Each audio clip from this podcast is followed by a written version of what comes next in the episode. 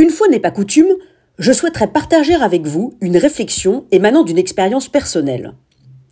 Si je me permets de vous le raconter, c'est parce que je sais que cette expérience personnelle n'en fait rien de personnel, et que beaucoup d'autres, malheureusement, l'ont vécu également.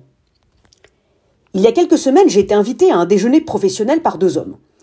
Je pensais que ce déjeuner serait un moment d'échange dense autour de questions de société, de culture et d'engagement.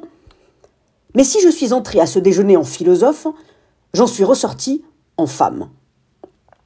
Durant tout le repas, mes deux congénères m'ont en effet sans cesse rappelé par des phrases, par des comportements, par des regards, par des monologues, que j'étais une femme.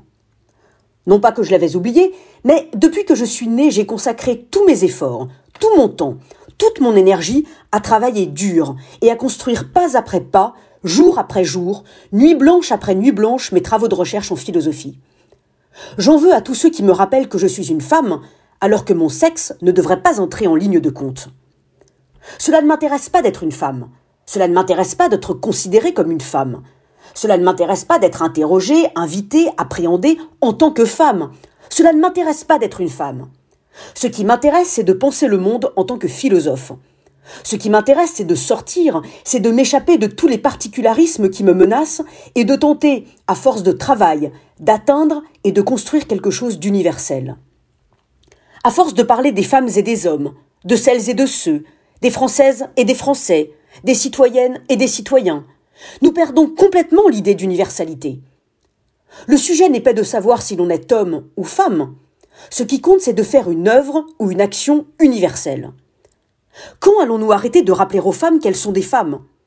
Quand allons-nous arrêter de nous assigner à résidence d'un sexe, d'un genre? Quand allons-nous arrêter de nous enfermer dans une case aussi absurde? Quand allons-nous arrêter avec ces étiquettes ridicules qui nous rapetissent, nous divisent et nous rétrécissent? Combien sommes-nous à avoir vécu cette situation?